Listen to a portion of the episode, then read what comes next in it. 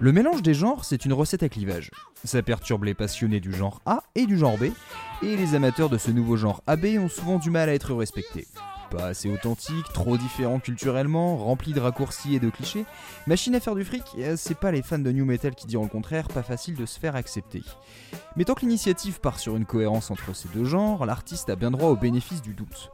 Bien sûr, tant que ça n'a pas été testé, approuvé et optimisé, beaucoup de combos musicaux semblent farfelus. Electro swing comme rap rock ont fait grogner et titiller des sourcils, tout comme vous allez peut-être le faire pour notre cuisinier du jour. Est-ce qu'on peut réellement s'approprier l'héritage grunge quand on a une pointure du reggae? Est-ce qu'on peut mettre du Seattle dans son Kingston et qu'est-ce que ça crée au-delà d'un hommage original? Et si Nirvana Caraïbes n'était pas une agence de voyage mais un projet artistique? C'est la même, mais pas pareil. Nous sommes en 2011, on est sur le point d'encenser Nevermind pour fêter ses 20 ans, et Kurt Cobain se trouve donc un nouvel interprète, Little Roy, qui s'est lancé dans un projet au nom très accrocheur, Battle for Seattle. Battle for Seattle n'est pas une référence aux manifestations en marge du sommet de l'Organisation mondiale du commerce en 99, la première contestation altermondialiste d'envergure mondiale, qui a inspiré le film Battle in Seattle en 2008. Non, c'est juste un hommage à un groupe très populaire dans un style à 3269 miles de ce qu'a pu faire Little Roy dans sa carrière. Donc commençons par présenter Little Roy, qui n'est vraiment pas n'importe qui dans son domaine. Il a enregistré ses premiers morceaux en 65 à l'âge de 12 ans et va devenir un des pères fondateurs du roots, un sous-genre du reggae où les artistes parlent de leur vie quotidienne, leurs aspirations et leur spiritualité. Il a ensuite eu le premier tube du mouvement Rastafari en Jamaïque, collaboré avec les Wailers et Lee Scratch Perry, et reste très actif jusqu'à maintenant. Alors se dire qu'une légende du reggae alternatif et contestataire va s'attaquer au symbole du mal-être banal et explosif, ça peut faire un peu saliver. Ce n'est pas non plus une idée vraiment novatrice. Les adaptations jamaïcaines se sont développées au début des années 2000, notamment avec la sortie de Studio One Soul, qui donnait une nouvelle saveur à des standards de soul américaine. On a eu alors des versions dub de Radiohead, de Pink Floyd ou encore de Beatles par le collectif Easy Star All Stars, mais je prendrai le temps de fouiller tout ça dans une tartine plus conséquente. Cet album n'est pas à l'initiative de Little Roy, mais bien du producteur Mike Prince Fatty Pelanconi qui a déjà de la bouteille en tant qu'ingé son et de mélangeur de genre. D'ailleurs, selon la BBC, que je vois mal dire des grosses conneries, Roy n'avait jamais entendu Nirvana avant l'enregistrement. De quoi se dire que le projet est un pari assez risqué. Première analyse en surface, si le projet peut sembler être un coup de promo facile, Little Roy n'a pas forcément touché aux morceaux les plus évidents, excepté Archie Box et Come As You Are on a quand même trois reprises de chansons tirées d'une compilation de B-side et de rareté. Maintenant rentrons dans le dur. Après avoir comparé les 10 chansons et leurs petites sœurs, voici ce que j'en ai tiré. Commençons par ce que j'appellerais la disparition du dégoulinant. Les premières questions que je me suis posées en m'attaquant à Battle for Seattle, c'est comment interpréter la lourdeur des guitares et des basses qui résonnent sur une musique concentrée. Des textes pas pop, souvent mélancoliques, voire tristes, et des motifs avec des enchaînements inattendus et des dissonances. Et bah, on va à l'essentiel. Prenons Heart Shaped Box, un exemple typique de la recette Pixies façon Nirvana, avec couplet calme et refrain explosif. La symbiose basse et guitare du riff principal, le chant assez mélodieux et la tristesse continue. Le refrain a un move caractéristique sur deux notes, un cri qui va vers l'aigu, un bend de guitare un peu approximatif, et la basse qui retourne vers les graves, tout en désaccord. Ça se casse la gueule, mais ça tient.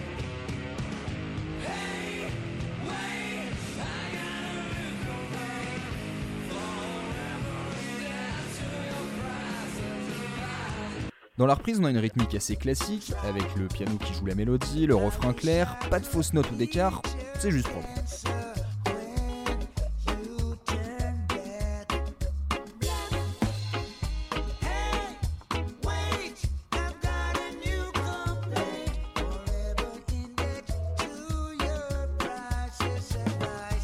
On a ensuite About a Girl, la progression à deux accords, puis le refrain avec le changement de ton qui revient sur le ton de base.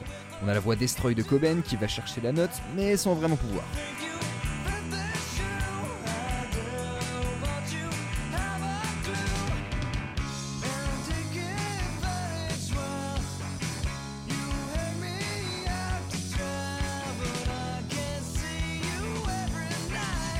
La reprise, elle, est à tempo plus lent. Mélodiquement, c'est la même. Le solo est remplacé par un orgue, on a un manque de rupture rythmique. Little Roy peut chanter le refrain sans trop forcer. Il chante sur le temps et il ne fait pas traîner sa voix. On entend bien qu'il n'y a plus la tension, le déséquilibre, les instruments qui se séparent et le chant forcé jusqu'à être faux. Alors Little Roy a un sympathique grain de voix et chante plus justement que l'ami Kurt, mais il a calqué l'original et en a retiré quelques subtilités. Par exemple sur On the Plane, le refrain finissait en suspension et nous donne cette fois une résolution assez convenue.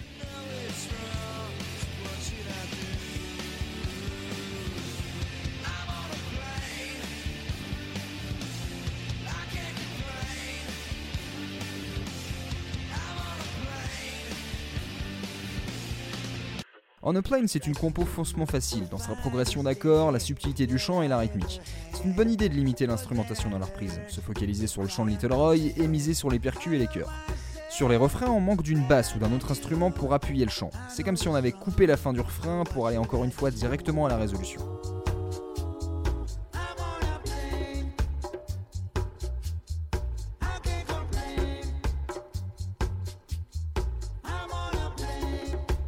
Pareil sur Sliver. Dans l'original, on a une progression sur deux accords, puis une variante sur le refrain. Là encore, c'est le changement entre le chant doux et le blasé du début, puis le chant hurlé approximatif mais honnête qui fait la force de Coben.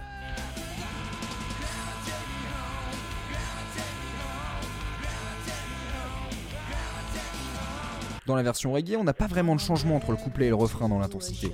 Et surtout, on a un changement dans la progression avec un retour en mode majeur. On perd la suspension du refrain, on a juste une jolie résolution.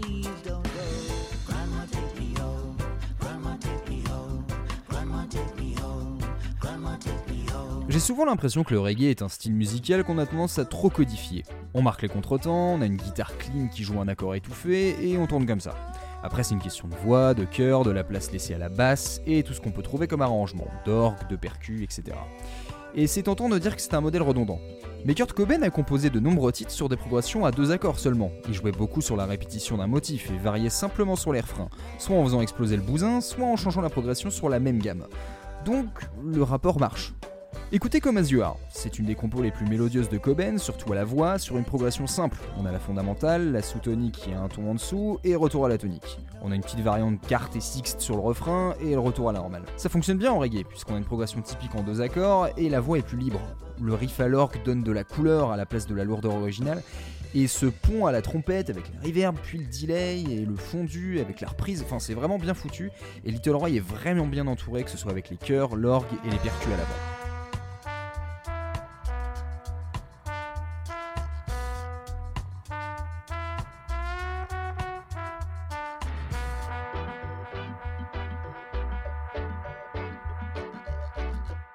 Les changements vont donc se jouer sur tout ce qui est autour de la mélodie, avec des choix instrumentaux variés et une multitude d'arrangements. Écoutez Very Ape. L'original commence sur un riff qui est juste une variation de demi-ton, le refrain propose une coupure avec les guitares qui partent dans les aigus et la voix qui répond en redescendant vers les graves. Au revoir l'harmonie.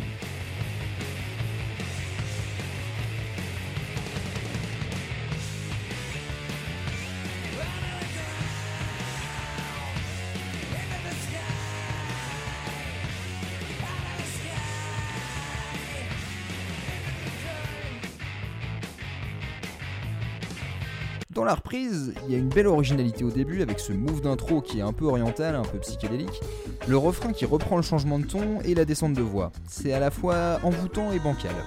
C'est marrant de voir les efforts sur les arrangements, les feelings de percus, les notes de guitare, c'est assez abouti là où l'original est rudimentaire.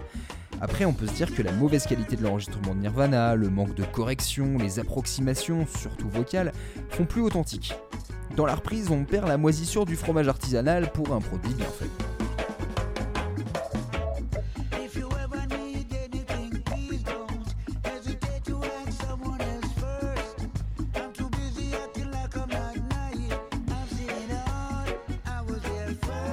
Plus largement, il y a une douceur inhérente dans ces reprises. Des sons clairs, une ambiance un peu légère qui fonctionne bien pour exprimer la futilité et la désuétude des paroles, mais qui peut parfois faire perdre tout le drame sous-jacent et qui finit par exploser. Prenez Lithium par exemple. On a ce riff de basse, la mélodie légère, la variante inattendue, la répétition, puis l'explosion.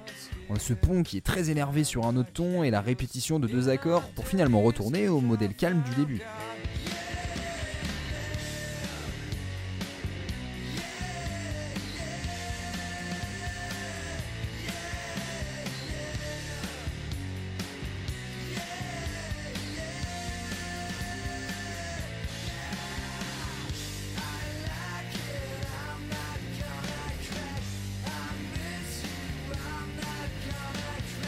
Dans la deuxième version, on a les cuivres d'entrée dans une version assez dansante. On a une légère modification du chant sur le refrain.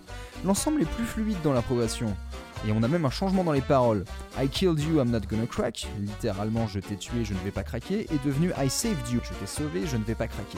Roy ne force pas la note, c'est l'instru qui s'en charge. Et on a le retour des cuivres qui font la mélodie de voix. De même, la reprise de Polly en reggae ne demande pas beaucoup de travail d'adaptation en soi. Et c'est une chanson inspirée du kidnapping et du viol d'une gamine de 14 ans. Et là, cette version me semble un peu trop détachée. Au final, ce qui me manque le plus, c'est le malaise. On ressent par moments la banalité, mais jamais l'envie de destruction, de gueuler son dégoût et sa colère. Donc comme un prof vous dirait grammaticalement ça marche mais ça n'a pas de sens, je dirais que musicalement il y a une cohérence entre les deux styles et l'album de reprise est un produit clairement abouti. Mais on a perdu une grande partie de la magie Nirvana. Le passif agressif, le blues blasé enchaîné sur une explosivité incontrôlée. Il y avait bien Seattle, mais pas Battle. En même temps, Little Roy n'avait sans doute plus l'âge pour ses conneries.